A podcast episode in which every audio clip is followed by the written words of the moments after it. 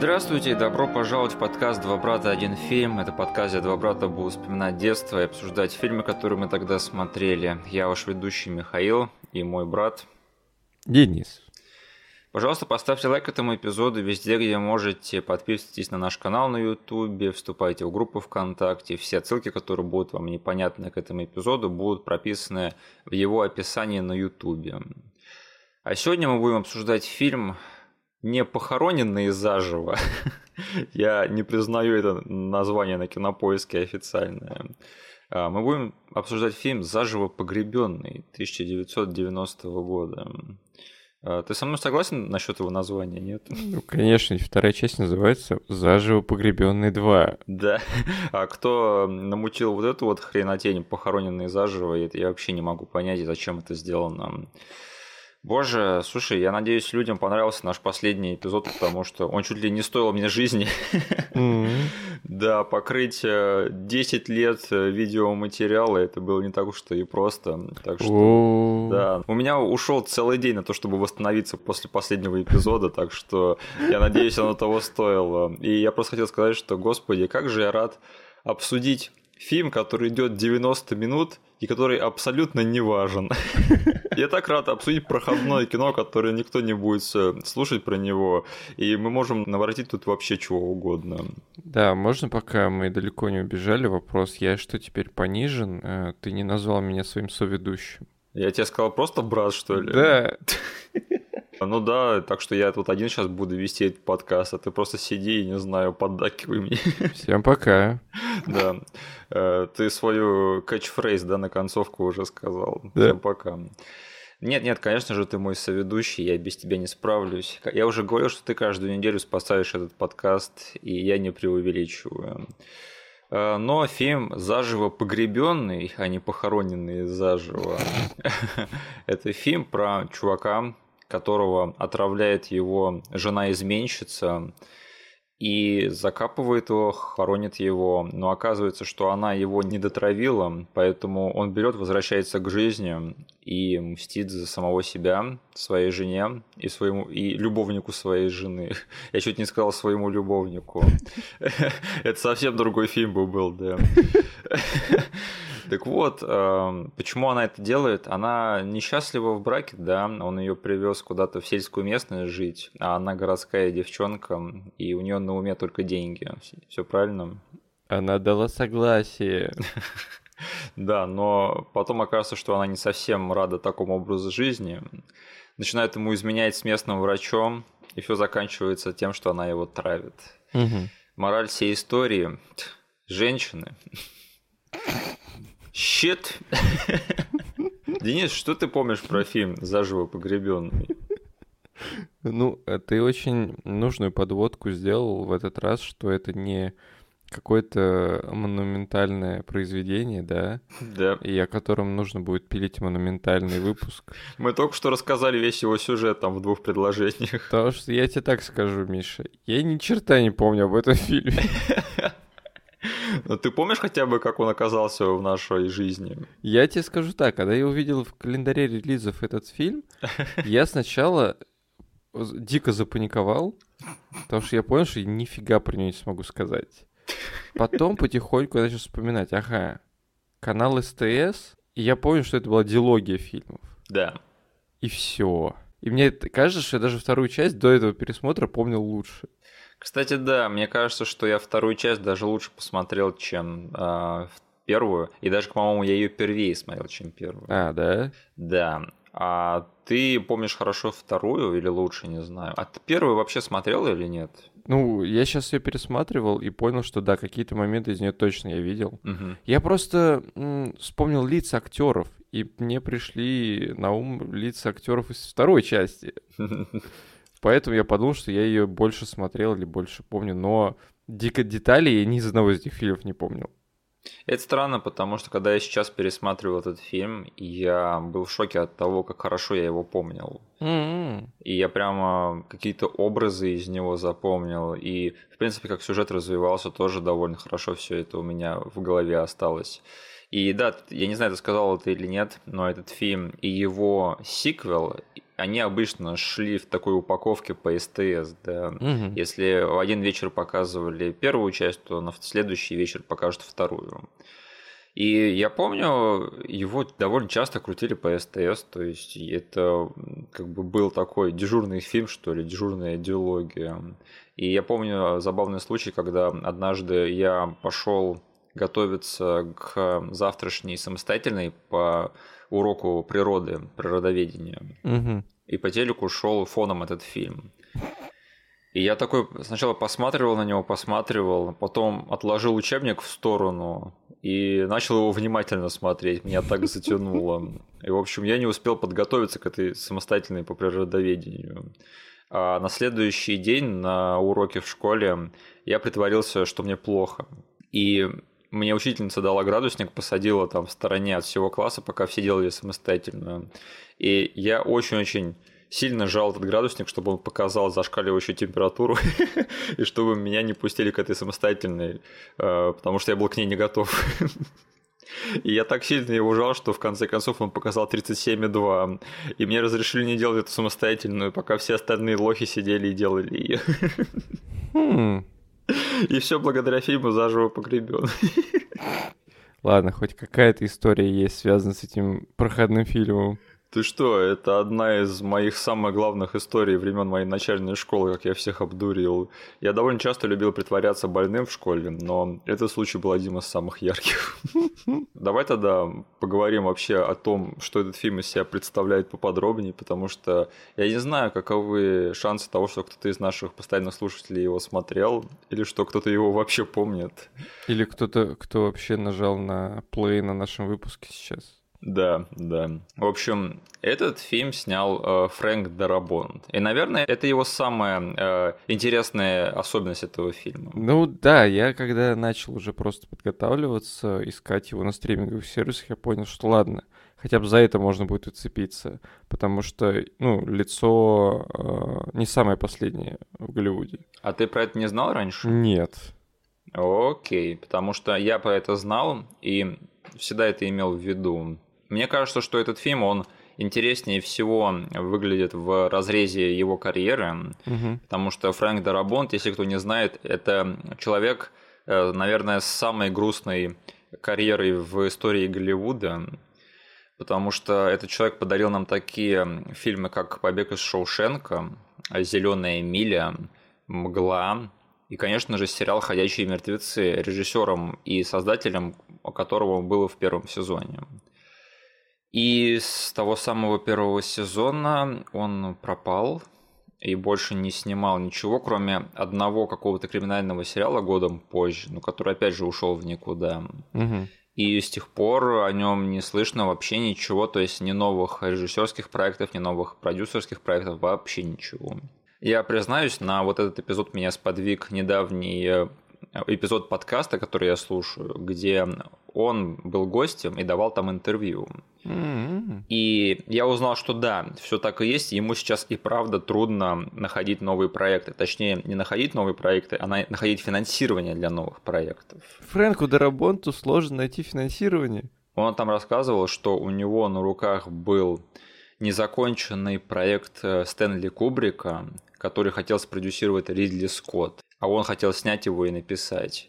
И он не смог вообще ни с кем в Голливуде договориться даже о встрече насчет всего этого дела. Пускай идет к Netflix. Даже с Netflix.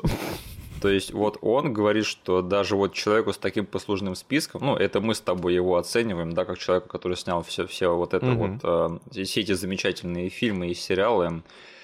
И вот ему сейчас как бы все двери закрыты в Голливуде, потому что он разрабатывает такие проекты, которые в Голливуде уже не котируются и никому не нужны. Мгм. И мне кажется, это очень грустно. То есть, что такой человек сидит, ну, реально без работы, получается.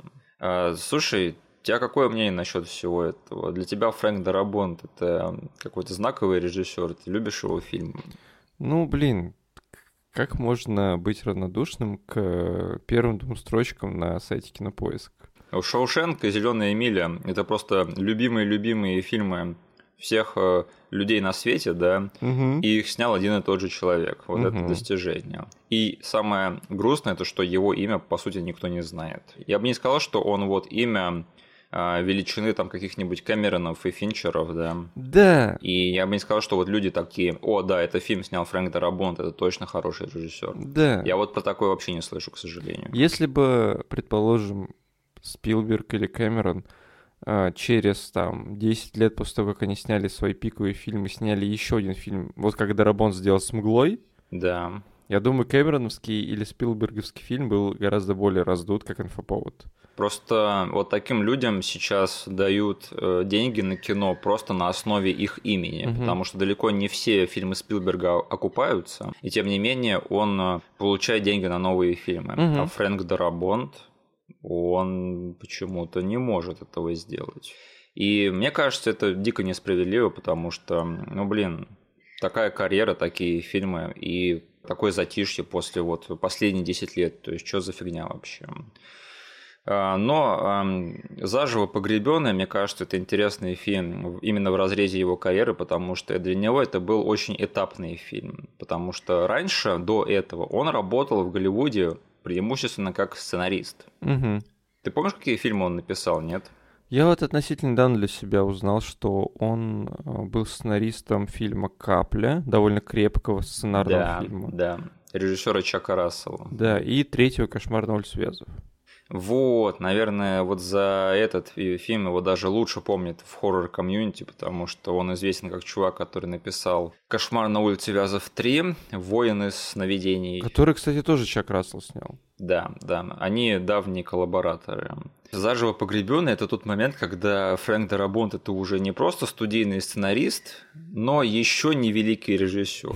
Да. Это его такой пробный вариант его будущей режиссерской карьеры. Потому что, по сути, это же его первый полный метр. Да, да. Интересно смотреть, как вот человек еще без, вот не знаю, потом он начал работать с такими людьми, как Роджер Диккенс, да, с оператором. Мгм. И это интересно смотреть, как вот он э, какие-то свои вот э, такие штучки режиссерские еще пробует вот здесь на таком минимальном масштабе. Потому что следующего фильма это Шоушенк сразу же. Да.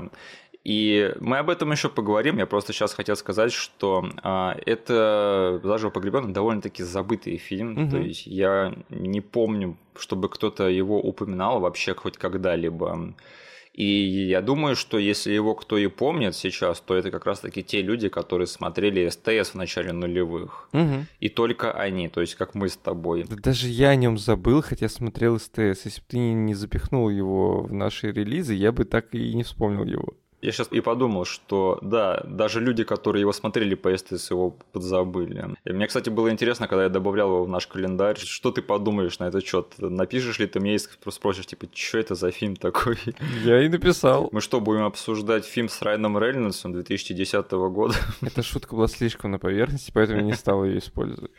А, Да, мне кажется, что этот тот фильм с Райаном Рейнольдсом это такое логическое продолжение заживо погребенного, потому что оба эти фильмы закручены на идее того, что кто-то там окажется в гробе, да, и ему придется оттуда вылезти. Да, но у меня есть небольшая история, связанная с фильмом с Райаном Рейнольдсом.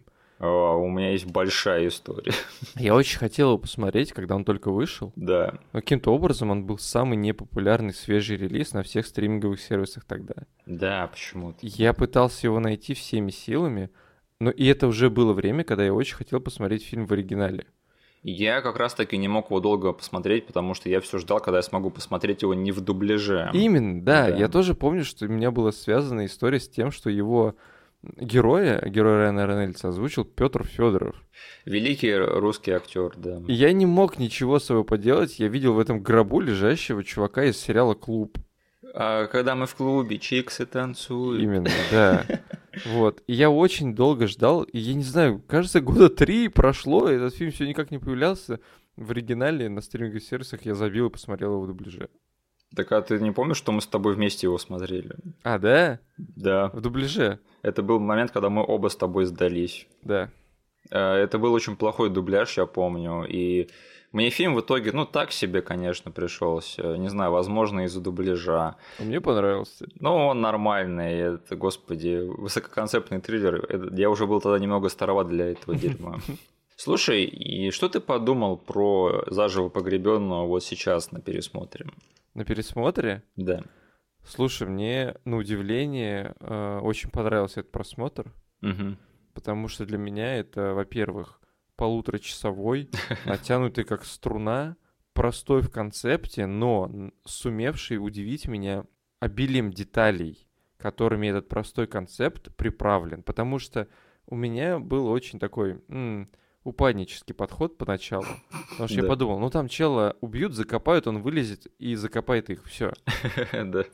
Супер простой концепт. Я думал, как мы еще из этого всего выпуск э, высосим.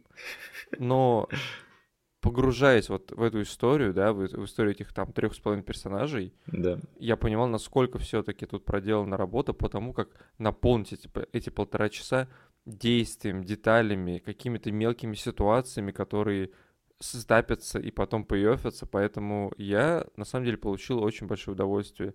И то удовольствие, которое не испытывал, когда смотрел его в детстве. Слушай, ты вот прямо у меня с языка снял, потому что у меня тоже прописаны некоторые э, моменты в плане моих впечатлений. И да, у меня тоже прописано, мне понравилось, что в этом фильме есть внимание к деталям.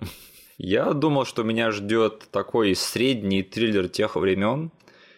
И, в принципе, именно это я и получил. Но меня приятно удивили пара таких моментов, которые реально э, видно, что кто-то отнесся к ним с вниманием.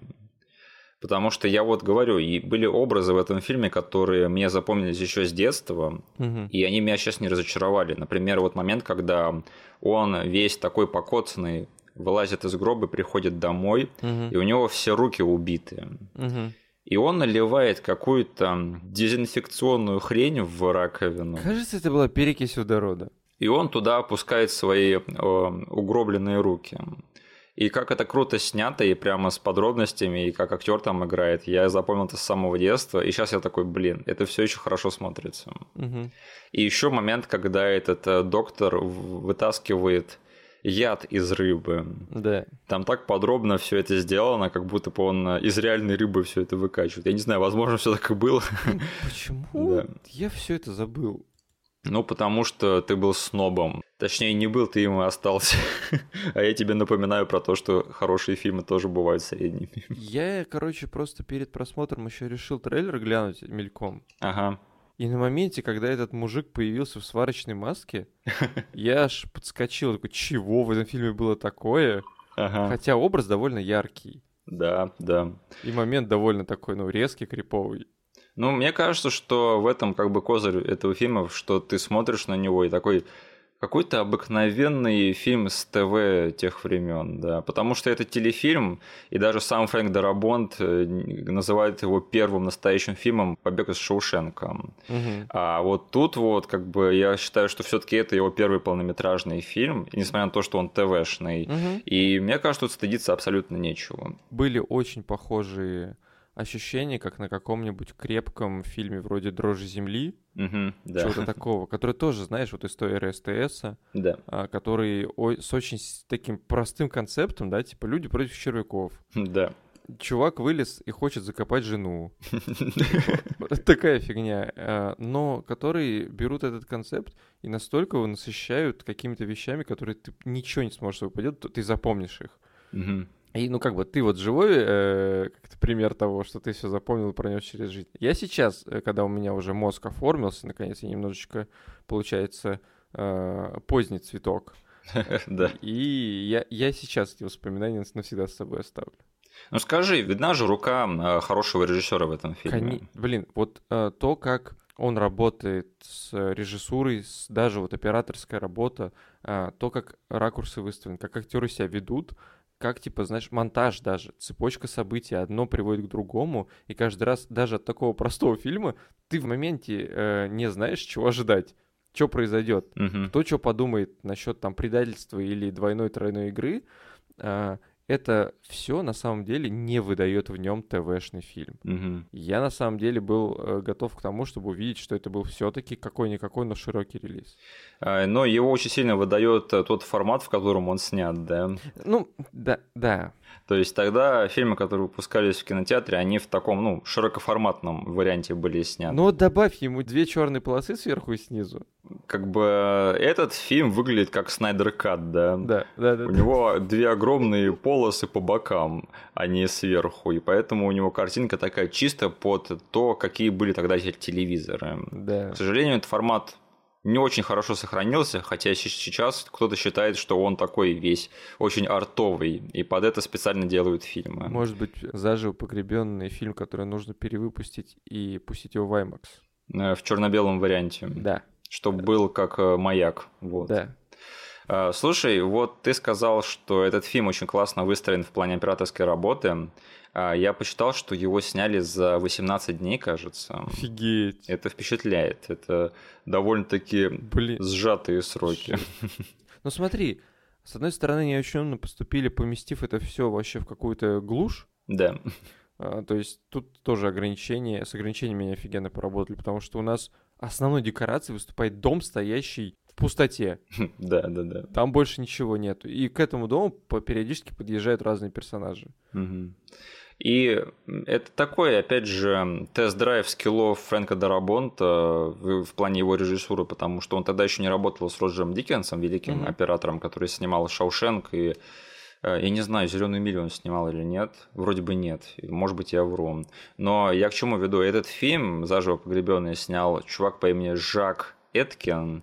А, если что, оператор первого кошмара на улице Вязов. Mm-hmm. Опять же, связь, да, Дарабон, третий кошмар, Жан Эткин, первый кошмар. Mm-hmm. А еще этот оператор снял великий фильм Фауст, Любовь проклятого.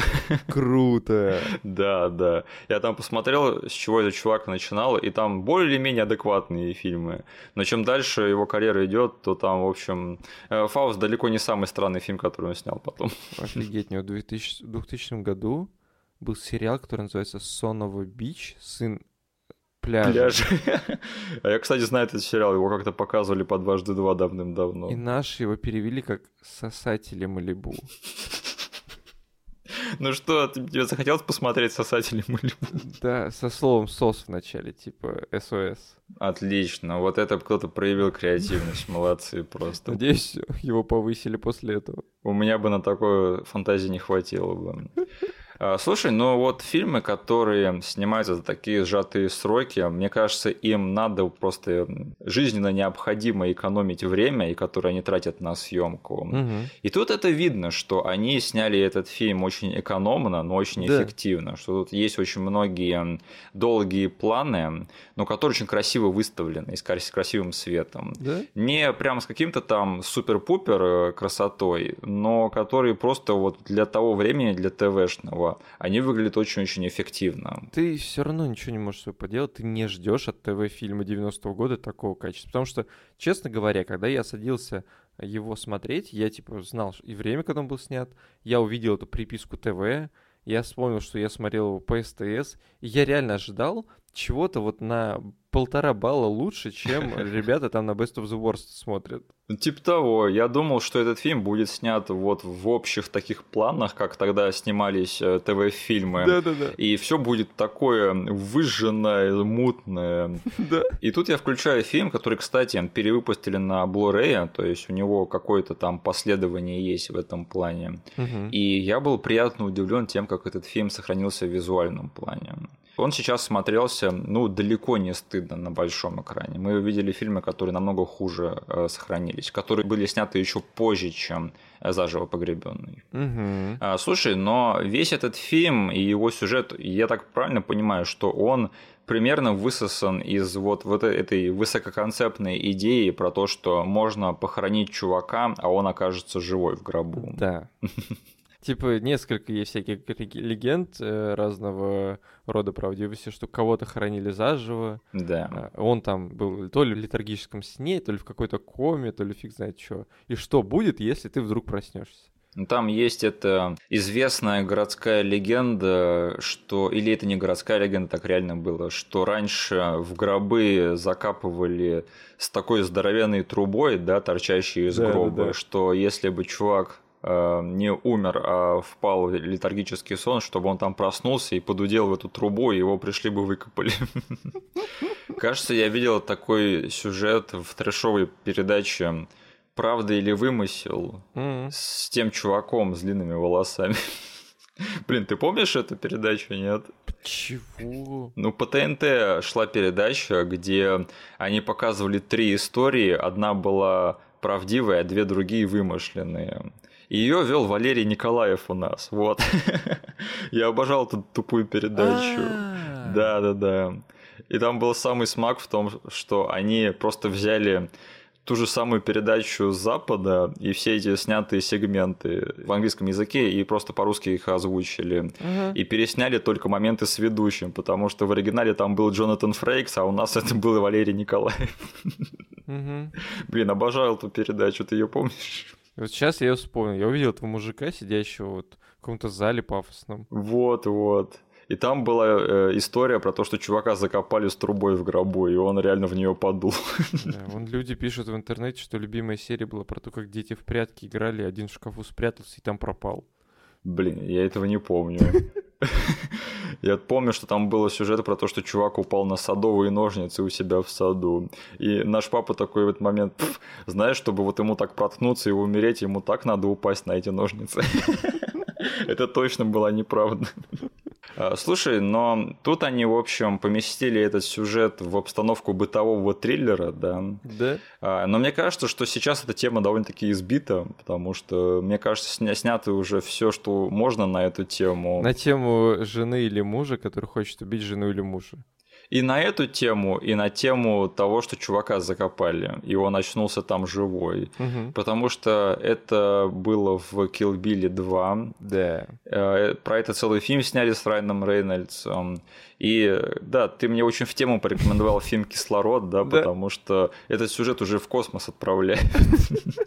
Единственное, что меня не то чтобы покоробило, но немножко смутило, это что вот чтобы вот этот вот премис сработал в этом фильме, они добавили очень-очень много условностей вокруг него, не так ли?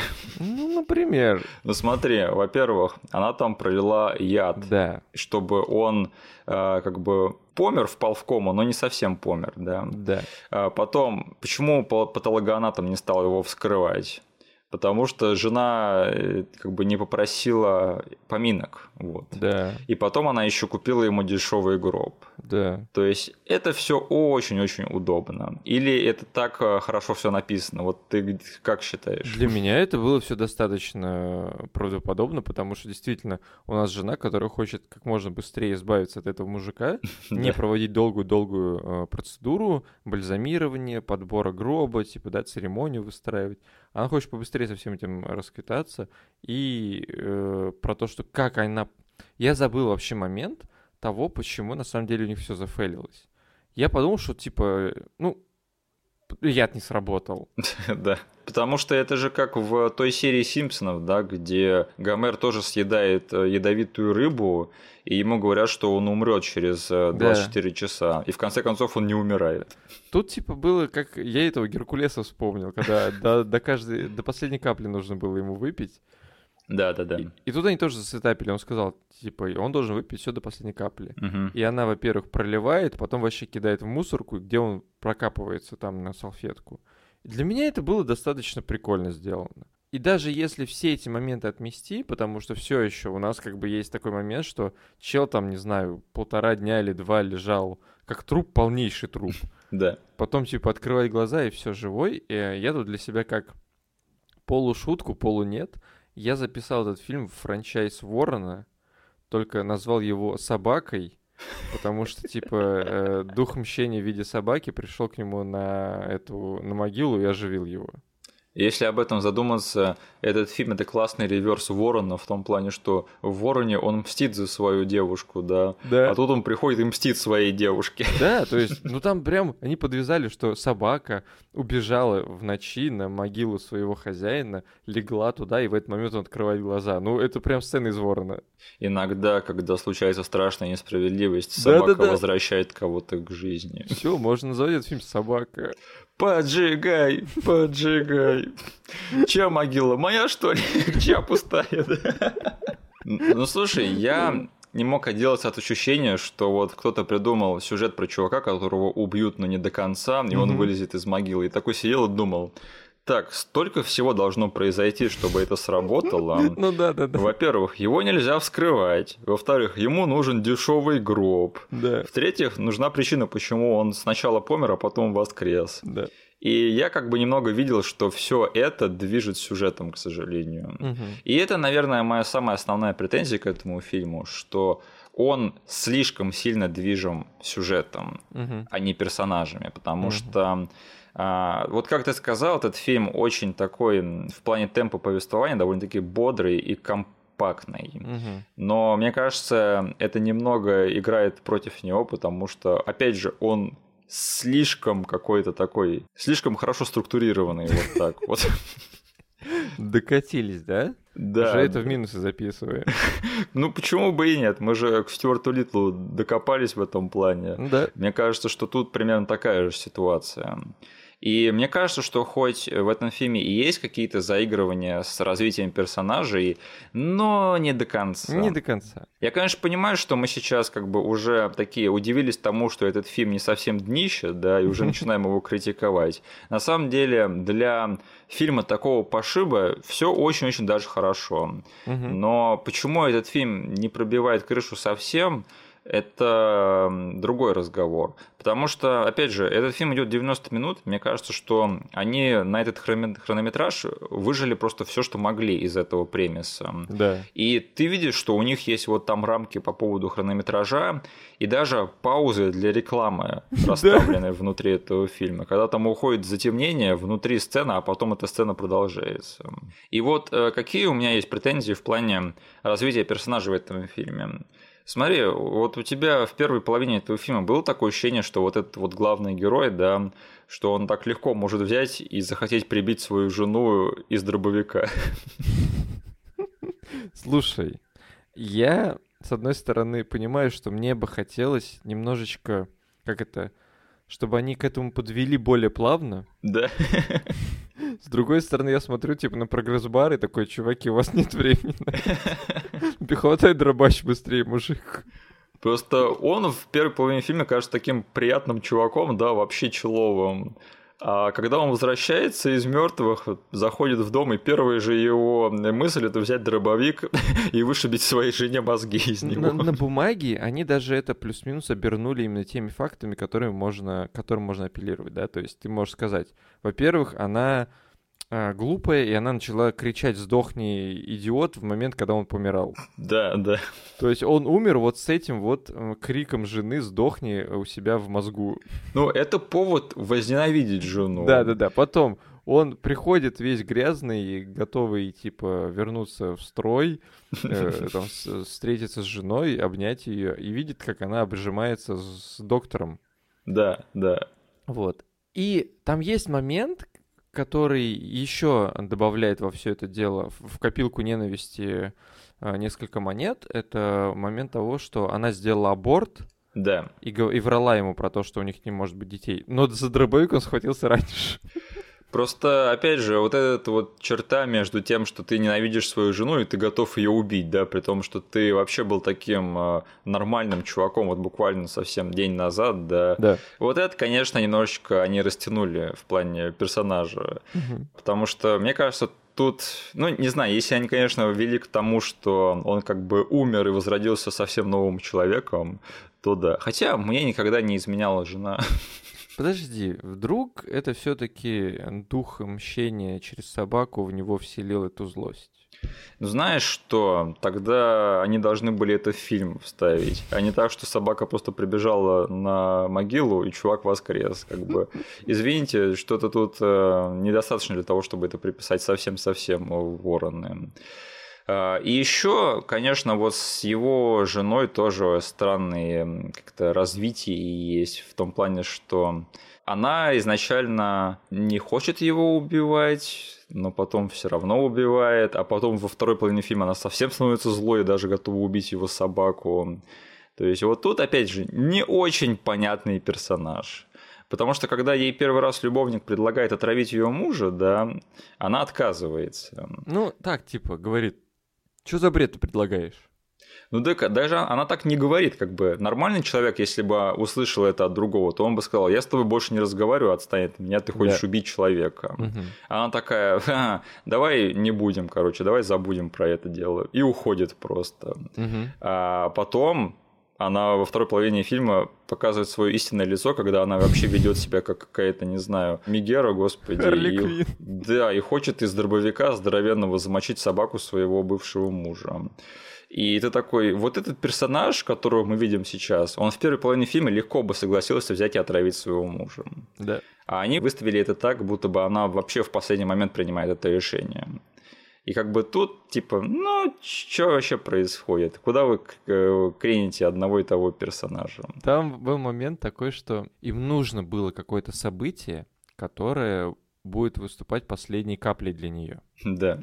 И я немножечко ухмыльнулся от того, какое они выбрали событие для этого. Напомню. Из-за того, что мужик, который по жизни занимается обработкой дерева, начал пилить дерево. Э, в э, доме их, да. В своем... Он ушел в подвал и начал пилить. И она такая, блин, как мне задолбал этот шум. Убью-ка я его. Она потому что выкинула этот флакон с ядом сначала, да. но потом услышала шум пилки и достала его обратно и вылила его в вино. Э, блин, женщина, чувак. Да. Их не понять вообще. Я сразу сделаю вывод, что все разы, которые до этого он пилил дерево, он точно пилил дерево.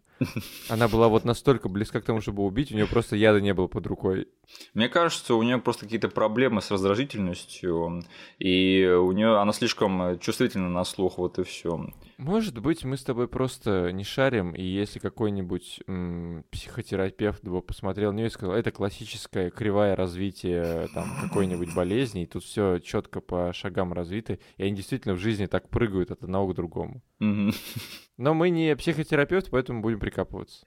Да, мне нужно просто правдоподобное поведение персонажа, вот к чему я веду. Угу. Просто, опять же, мне нравится, что они заигрывали с развитием характера в этом фильме, но жалко, что они совсем не допекли их. Угу. Кстати, я затупил на эпизоде про экзистенцию, и я думал, что для меня Дженнифер Джейсон Ли тогда была как раз-таки только а, актрисой того фильма, но я не вспомнил, что, ага, я же еще ее видел заживо погребенным в те времена. Я только сейчас понял, что это была Дженнифер Джейсон Ли все время. Серьезно? Да, у меня все это время была вот какая-то дженерик актриса, которая сумела там сыграть безумную жену в детстве в одном из фильмов, и все. Не, я всегда знал, что это она.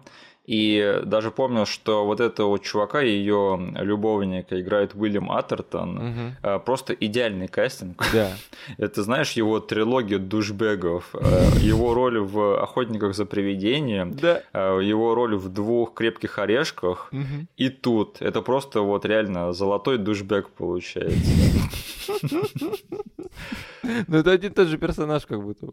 Примерно, да. И всегда строит какие-то махинации, и всех пытается наколоть. Единственное, он всегда очень умело э, свои работы меняет, да, потому что сначала да. он был каким-то чиновником, потом он стал журналистом, и теперь он врач в э, сельской местности. И здесь он нашел свой покой, наконец. Да, наконец-то они избавили этого бедного ублюдка от страданий. Э, знаешь, у меня э, остался такой осадок от, от одной упущенной возможности в этом фильме. Потому что там, смотри, вот когда и погибает ее любовник э, в кульминации, да, он падает на собственный шприц с, с ядом. Уж, уж не на садовые ножницы. Да. да, да. И это, в принципе, выглядело правдоподобно. Угу. Я в тот момент подумал, хм, неужели я что-то забыл, и все окажется так, что на самом деле он построил весь этот лабиринт в их доме, да, пока они сидели в подвале, чтобы не убить их, а чтобы потроллить их. Угу. И сдать полиции по итогу. Угу. И я такой подумал, блин, если сейчас это произойдет, то этот фильм будет совсем-совсем отличным. Угу. Но в итоге он просто заманивает их в гроб и закапывает в свою собственную могилу. Да. И мне кажется, что это упущенная возможность, потому что если бы он их просто потроллил и сдал полиции, и этот чувак бы сам э, случайно упал бы на свой шприц, потому что, в принципе, этот персонаж того заслужил, то это было бы намного интереснее, чем просто вот план мести заманить любовника и жену в гроб и закопать их. Ты не считаешь так? Ой, Насте очень понравится твоя речь, потому что весь фильм э, мы сидели, смотрели, и она говорила, почему он не сдаст их копам просто? Ну, он просто решил и жестко им отомстить, да. и закопать их, типа, э, отплатить им их же монеты. Да. И мне кажется, что если бы он просто решил сдать их копам, но сначала поиграть с ними, это было бы намного более интересно в плане, опять же, развития персонажей. Да? Да, я тут согласен э, с объективной точки зрения, но с субъективной точки зрения мне очень понравилось все-таки, что этот мужик дожал свое месть, и это типа как убить Билла, все дела. Денис, ты смотрел в своей жизни хоть один фильм про месть? Да. Ты не понял еще, что месть это плохо? Да, я очень э, как-то я поздний цветок, Миша, когда-нибудь до меня дойдет. Денис, все фильмы про месть, они про одно и то же, про то, что месть это плохо, и она тебе не поможет. Только если у тебя нет друга копа. Только если ты не невеста из Kill Bill, да. Угу. На самом деле, а, ему месть тоже не помогла, потому что этот персонаж есть в сиквеле. Ты знаешь, да? Я про сиквел сейчас угу. и про его связь в первой части вообще нифига не знаю. Ладно, сейчас об этом поговорим. Я просто хотел сказать, что я совсем забыл про вот эту вот кульминацию в лабиринте, которую он построил в их доме. Да, я, я по трейлеру понял, что в итоге все закончится тем, что он их закопает заживо. Да. И поэтому, типа, наши локализаторы подумали, давайте назовем этот фильм «Похороненные заживо». Что, кстати, спойлер. Да. Что за отстой вообще? Но я совсем забыл, как он это провернет. Он построил какой-то супер лабиринт в их доме, пока они были заперты в подвале, потому что он очень хорошо обращается с деревом. Да. И он их э, водит по этому лабиринту, пока не получается ее закрыть в такое очень узкое помещение, которое оказывается гробом. И это еще прикольно было затаплено ее фразой в самом начале фильма. Э, мышь в лабиринте. Она чувствует себя в этом доме, как мышь в лабиринте, да. Э, вот накаркала тварь, да. Ну, слушай, для, опять же, такого бюджета и такого масштаба и тех сроков, за которые они сняли этот фильм, выглядело очень даже неплохо и убедительно. Блин, саспенс чувствовался. Да, да. А, давай поговорим тогда немного про сиквел, потому что делать отдельный эпизод про него нам вообще не стоит, и пересматривать его тоже, наверное, не стоит. Давай, расскажи мне. Я единственное знаю, что режиссером второй части выступил мужик, который снялся тут в главной роли. Тим Мэттисон, да, да, через 7 лет после первого фильма, видимо, ему так понравилась эта история, что он решил ее повторить и сам вернуться к роли вот этого вот чувака, который там мстил за себя. А он там даже появляется, да, персом, ты сказал? Смотри, а, значит, что из себя представляет сиквел этого фильма? Во-первых, он гендер-свапнутый. Вот это я помню, да, я помню э, жену, которая вся грязная ходила, вылезшая из, из могилы. Значит, там главная героиня это женщина, которую тем же самым образом закапывает муж со своей любовницей угу. по тем же самым соображениям, чтобы отжать у нее наследство. Значит, вот что я забыл и что я сейчас прочитал насчет э, второго фильма. Значит, главная героиня из э, второй части это племянница шерифа из э, первой части. Зачем? Чтобы приплести главного героя, скорее всего. Я там смотрю даже в эти Чуваки из похоронного бюро те же самые. Да, да. Они просто хотели в той же локе все провести. И смотри, там просто фишка в том, что умирает этот шериф и оставляет своей племяннице большое наследство, угу. которое хочет отжать ее муж, который ее не любит. И он проворачивает ту же самую схему, которую провернул, а, провернула Дженнифер Джейсон Ли в первом фильме. Угу. И ну, мы тут натыкаемся на большие проблемы с сюжетом, потому что я вот сказал, что у меня э, были проблемы с тем, чтобы поверить в то, что происходило в первом фильме, да, э, и в плане того, как там все удачно сложилось за главного героя. Угу. Но что все то же самое может произойти второй раз. В том же самом месте. И примерно с тем же кругом лиц, да. Да. Но это не смешите меня, пожалуйста. Я вам буду, я вам плюну в глаз, если вы мне скажете, что все так правда могло произойти. И там даже есть такие моменты, я вот помню с того просмотра еще в детстве, что она тоже приходит вся убитая домой, застает своего мужа и любовницу и слышит, что они хотят завести детей. А-а-а. Только у нее в руках не дробовик, а гарпун. То есть, Денис, ты понимаешь, да, Это как поэзия, оно Да, рифмуется. да, да, да, да. И она в этот момент тоже э, передумывает их группуном мочить и э, хочет с ними немножечко повеселиться. Скажи мне, каким образом туда вплетен чел из первой части? Он возвращается в родной городок, не в родной городок, а в этот городок из первого фильма, Мгм. на похороны своего дружбана шерифа. Ага. И видит, что его... Ну, он знакомится с ее племянницей и начинает подозревать, что ее муж хочет ее замочить таким же самым образом. Мгм. И он немножечко способствует тому, чтобы ее вытащить из этого Я с- гроба. У меня сейчас такие флешбеки. Он пошел на кладбище, начал ее откапывать, но не докопал, и этим помог ей вылезти. Потому что у него слабое сердце из-за того, что произошло в первой части. Да-да-да. И пока он ее откапывает, его хватает сердечный приступ, и он там погибает. Да, а она из-за того, что земля все-таки была разрыта, ей удается спокойно вылезти. И она пихает его в этот гроб, закапывает его и сваливает оттуда. Да. Ну, мне кажется, что вот второй фильм это один из тех сиквелов, который просто берет и перелопачивает первую часть. Да. И мне такие сиквелы не нравятся. Мгм. Именно поэтому я не хочу ее пересматривать и никому не рекомендую. И особенно вот с той проблемой в плане правдоподобности, что типа, ну ты смотришь такое, господи, все то же самое, яд Мгм. не долил, да, опять воскресла, опять пошла мстить любовнице и мужу. И еще там финальная разборка, это не в лабиринте, она происходит на лодке. И знаешь, что много воды, лодка и ночь в кино – это очень большое нет. Это, это всегда ничем хорошим не заканчивается, это как, как правило. А, И еще я вот что забыл и сейчас вспомнил. Как ты забыл, что вот в первой части играет Дженнифер Джейсон Ли, да? Я забыл, что во второй части главную роль играет Элли Шиди. Знаешь, кто это такая? Это девчонка из клуба «Завтрак»? Да, которая не Молли Рингвелд. Да. Вот это я забыл. И я такой, а, охренеть, это была она. Прикол. Вот и все. Денис, есть какие-то отдельные моменты, которые ты бы хотел обсудить в заживо погребенном? Да, я хотел еще немножечко попозорить кинопоиск. Так. Помимо того, что у них там написано «Похороненные заживо» 90-го года, у них еще главным постером для этого фильма выступает тот постер с русским языком, с русским названием, где имя главной актрисы написано с ошибкой. Так. Там написано Дженнифер Джейсон Лин. Лин.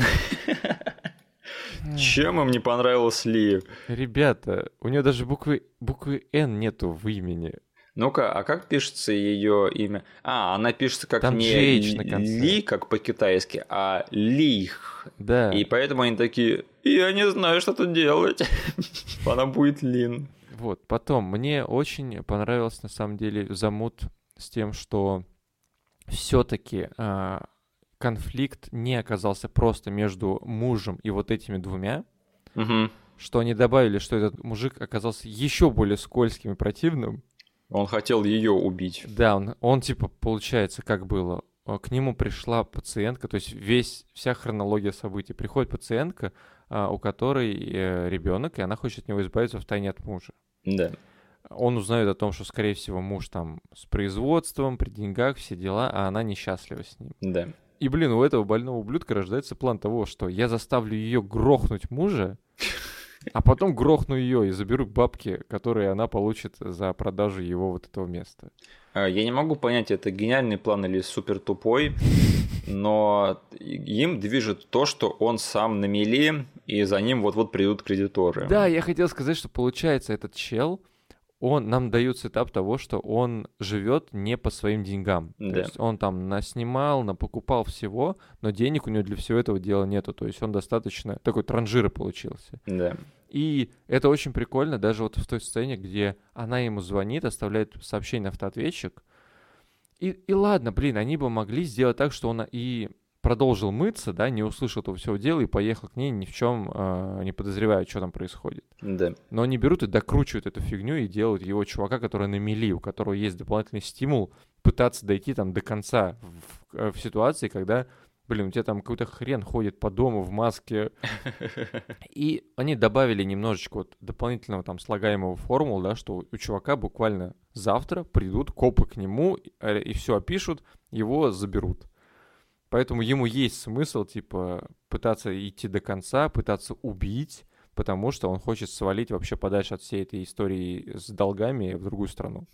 Единственное, если у него была такая многоходовочка заранее, да, то э, он офигенно на нее положился в том плане, что как долго он все это разрабатывал. Да. То есть я, я не знаю, какой у него был там был срок по налогам и по выплатам, да, да, но что он так сильно положился на этот план, это на самом деле очень самонадеянно, э, но почти что выгорело, да. да, да, да. И жаль, жена не смогла долить весь яд.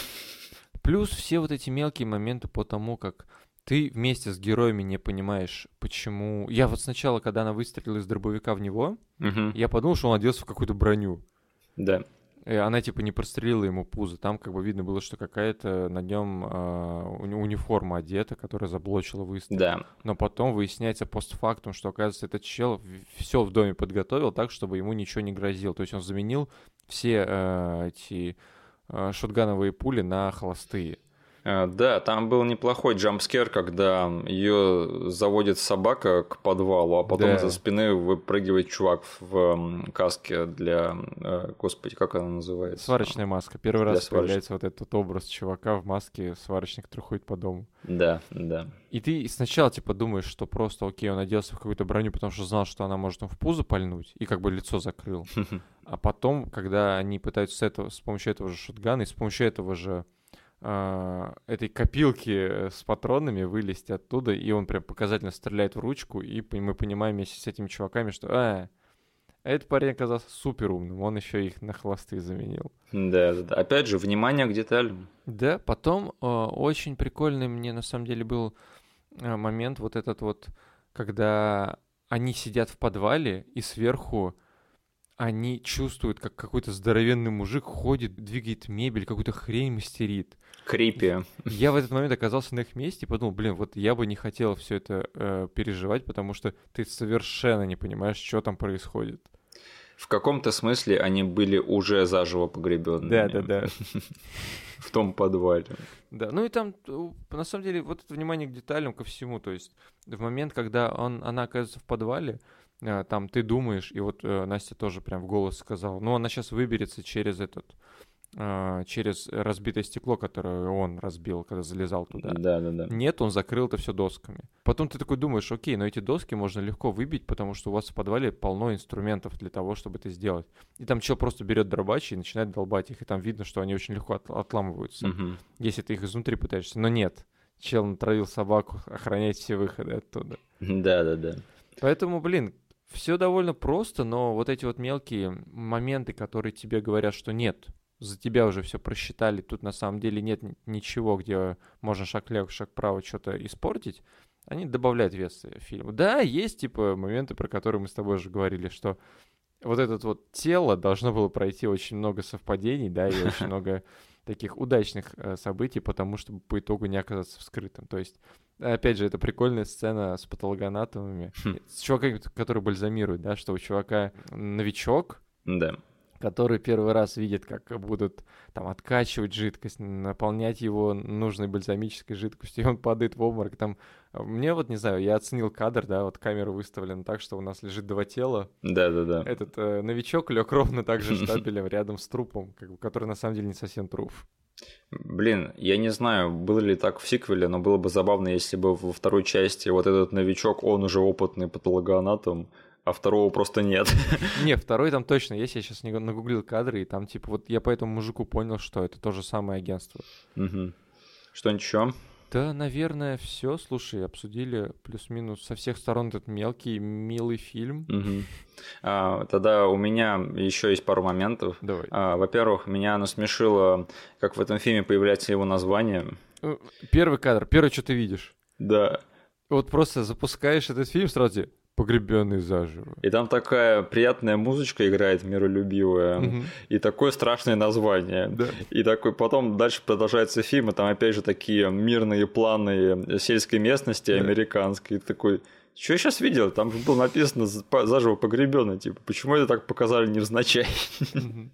Там бы еще было написано, не знаю, э, ужасная, кошмарная смерть какая-нибудь. И под такую же музычку. Это ненамеренный смешок из меня э, выдавил. Э, во-вторых, в этом фильме есть местный Джеймс Гордон, да, который знает грязные секреты, но держит их при себе. Кстати, вот этот персонаж шерифа, он добавляет какое-то пространство этому фильму, какое-то новое измерение, какие-то новые слои. Я рад, что он в этом фильме, да. Довольно прикольная, но не слишком навязчивая детективная история, которая происходит mm-hmm. фоном, с его вот этим вот э, с тем, как он понимает, что гроб можно легко разбить. А, у себя он, типа, хранит его в подвале. И, на самом деле, сцена в конце, да, типа, мы с тобой проговорили, что вариант с э, лабиринтом и копами был бы довольно-таки более изобретательный. Да. Но вот эта сцена в конце немножечко мне, на самом деле, оставила хорошее впечатление, когда шериф прям супер понимающий подходит к могиле.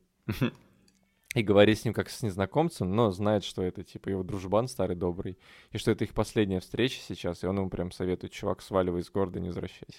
А, я в детстве не понял эту сцену. А. Я думал, что он реально его не узнал.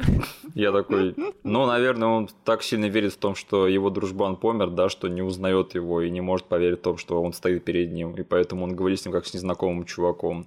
А сейчас я такой смотрю, а, он понимает, что это его дружба, он просто говорит ему уезжать, отпускает его. Угу.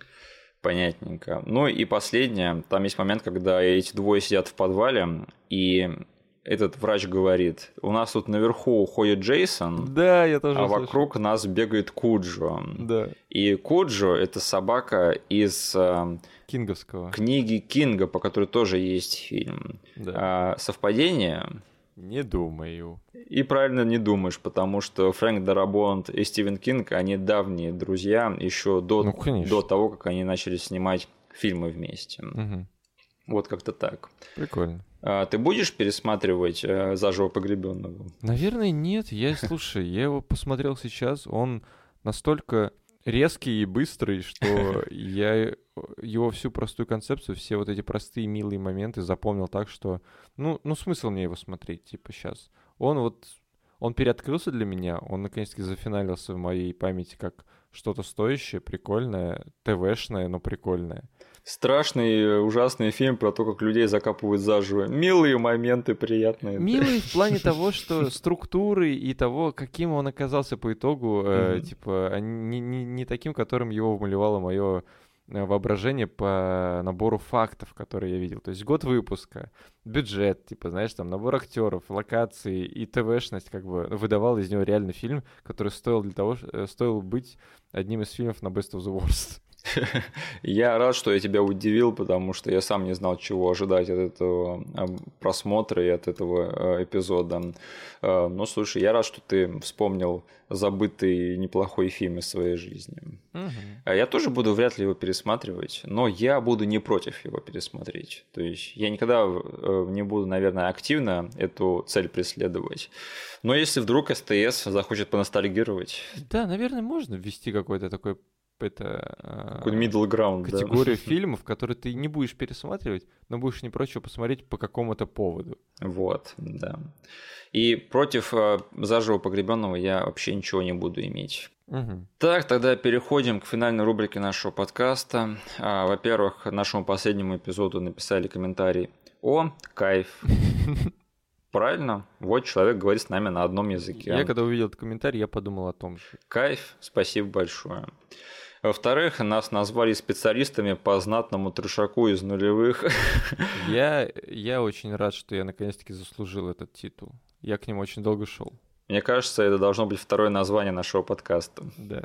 Или, по крайней мере, специальный плейлист эпизодов из нашего подкаста. Точно. Знатный трешак из нулевых. Да. А на следующей неделе, Денис, мы с тобой наконец-то узнаем, в чем же дело, док. Да. Да.